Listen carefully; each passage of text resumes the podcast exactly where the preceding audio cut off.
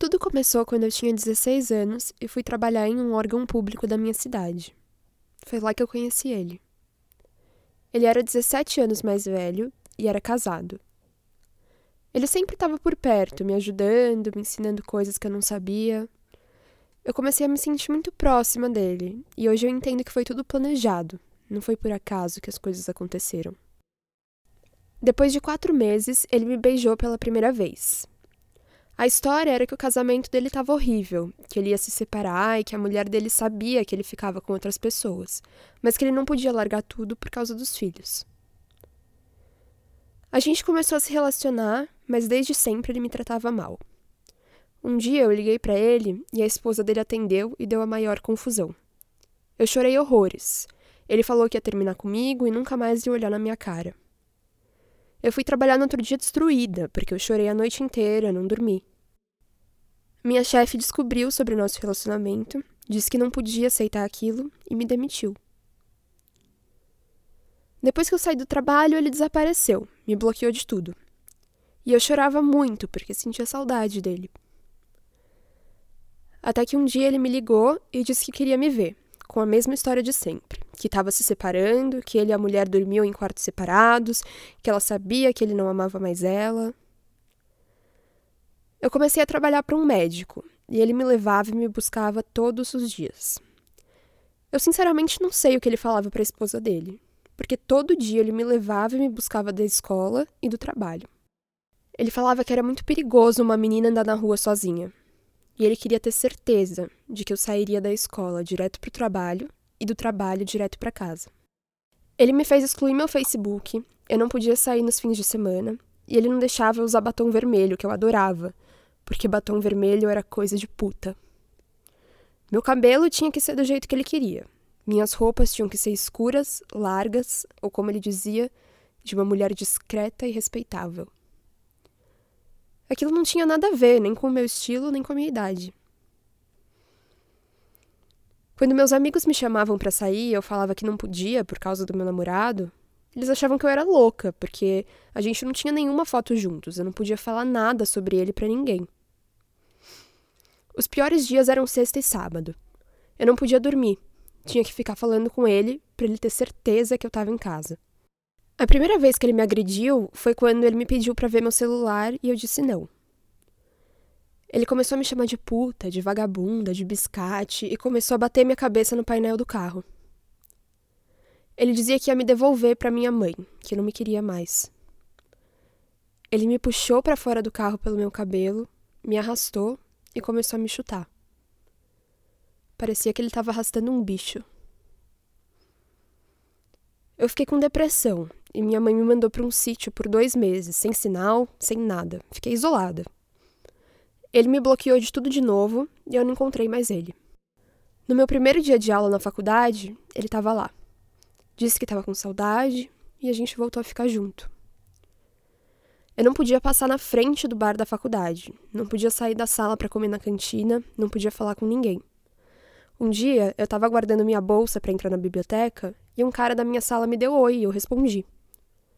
Ele me tirou da biblioteca na hora e foi apertando meu braço até o estacionamento, falando que eu era uma puta, uma vagabunda. Em algum momento, eu passei a achar aquilo normal, que era porque ele era um cara mais velho. Ele fazia me sentir privilegiada, porque enquanto as meninas da minha idade estavam namorando moleques que traíam elas, eu estava com um homem. Quando eu falava que não era certo ele me segurar pelo braço, ele falava: Claro, você não está acostumada. É porque eu sou um homem. As meninas da sua idade namoram moleques. Eu te amo. Eu vou largar minha família para ficar com você. Depois de quatro anos, ele finalmente se separou e foi morar sozinho. Eu pensei, pronto, agora minha vida começou. A gente vai ser muito feliz. Mas tudo que já era ruim antes foi piorando. Nada de maquiagem, cabelo sempre preso, porque cabelo solto e comprido era coisa de mulher vulgar. Ele controlava com quem eu falava no WhatsApp, o que eu falava ou não para minha mãe e para minha família. Me obrigava a tomar pílula do dia seguinte sempre. Eu só podia andar de cabeça baixada na rua. Tudo ele controlava. Ele falava que eu queria dar para o guarda do banco, para o atendente da farmácia, que ele não podia trabalhar em paz porque eu ia dar para o vizinho. Como ele era servidor público, ele faltava quase todos os dias no trabalho, porque ele falava que não podia me deixar sozinha. Em uma das vezes que ele me obrigou a tomar pílula do dia seguinte, eu disse que não, porque eu passava muito mal, já que eu já tomava anticoncepcional. Ele me mandou ir embora, começou a quebrar a casa, jogar as coisas na parede. Ele jogou minhas roupas na rua. Eu juntei tudo em uma sacola e fui para a faculdade. Lá, eu decidi comer um lanche com uma amiga, já que nosso relacionamento tinha acabado. Ele passou na frente do bar, me viu, me jogou no chão e meu ombro começou a sangrar. Eu saí correndo, chamaram a polícia e ele ficou preso por duas horas. Pagou fiança e foi embora. Ele me ligou depois falando que me amava e que me perdoava pelo que eu tinha feito. Eu fui para casa dele, ele comprou remédio, curativo, me deu banho, Passado alguns dias, a mesma coisa. Ele falou que não queria mais, que eu era uma puta, uma vagabunda e me mandou embora. Depois de alguns dias, ele me ligou bêbado, dizendo que ia jogar o carro num caminhão se eu não fosse até a casa dele. Quando eu cheguei lá, ele estava marcando de sair com outra mulher. Então decidi ir embora. Ele levantou, jogou uma jarra de água na minha cara, me jogou no chão, começou a me chutar, me socar, até que eu fui perdendo a consciência, não raciocinava mais. Ele me colocou na cama e no outro dia eu acordei toda roxa, com ele pedindo desculpa e me trazendo café da manhã. Outra vez eu estava de calcinha em casa porque estava muito calor.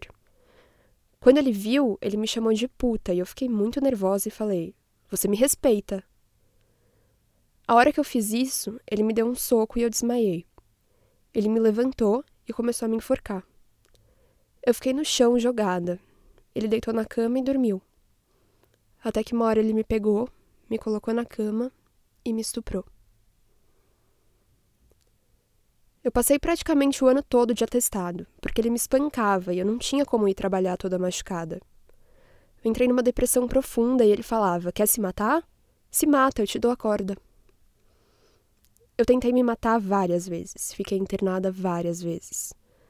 Ele falava para minha mãe que não sabia o que fazer comigo, que ele me tratava super bem, que ela não me conhecia, que eu era uma pessoa difícil de conviver. A gente decidiu morar junto e ele me batia quase todos os dias. Uma tarde eu perguntei se ele tinha visto a minha psicóloga e ele começou a gritar, falando que não devia nenhuma explicação para mim. Ele pegou uma camisa e eu tirei da mão dele, falando que ele não podia ir trabalhar e me deixar daquele jeito. Ele me empurrou e a camisa rasgou. Então ele me jogou na cama, começou a me enforcar, chutar minhas costelas. Aquela hora eu tinha certeza que ia ser a última vez. Ele abriu a porta do apartamento e começou a gritar, falando que eu era louca, que eu não deixava ele trabalhar e pedindo para os vizinhos chamarem a polícia. Quando a polícia chegou, ele mandou eu abrir a porta, e quando o policial perguntou o que tinha acontecido, eu comecei a chorar. Ele falou: Viu? Agora eles vão me prender por culpa sua. O policial perguntou se ele tinha me agredido e eu disse que não, que ele não tinha feito nada. Ele saiu para trabalhar e falou que não queria me ver quando eu voltasse, que se eu ainda estivesse lá, ele ia colocar fogo na casa comigo dentro. Eu fui para casa e depois de uma semana ele começou a me ligar, a pedir desculpa, a falar que ia se matar. Mas acho que ele percebeu que eu não ia mais voltar. Depois de uns três meses eu comecei a ficar bem, mas ele começou a perseguir meus avós, minha tia, minha mãe, minha psicóloga. Às vezes ela abre o consultório e ele tá lá. Ela vai no mercado e ele tá lá, querendo saber a todo custo o dia que eu faço sessão. Eu me envergonho muito de estar no último ano do curso de direito e nunca ter tido coragem de denunciar ele. Eu tô começando a cogitar a ideia de denunciar ele agora. Eu tô tentando retomar minha vida, mas não é fácil. Eu saio na rua com medo, eu tenho medo de conversar com alguém e ser uma pessoa que tenha sido mandada por ele. Se alguém me liga, eu tenho medo de atender. Eu tenho medo de tudo.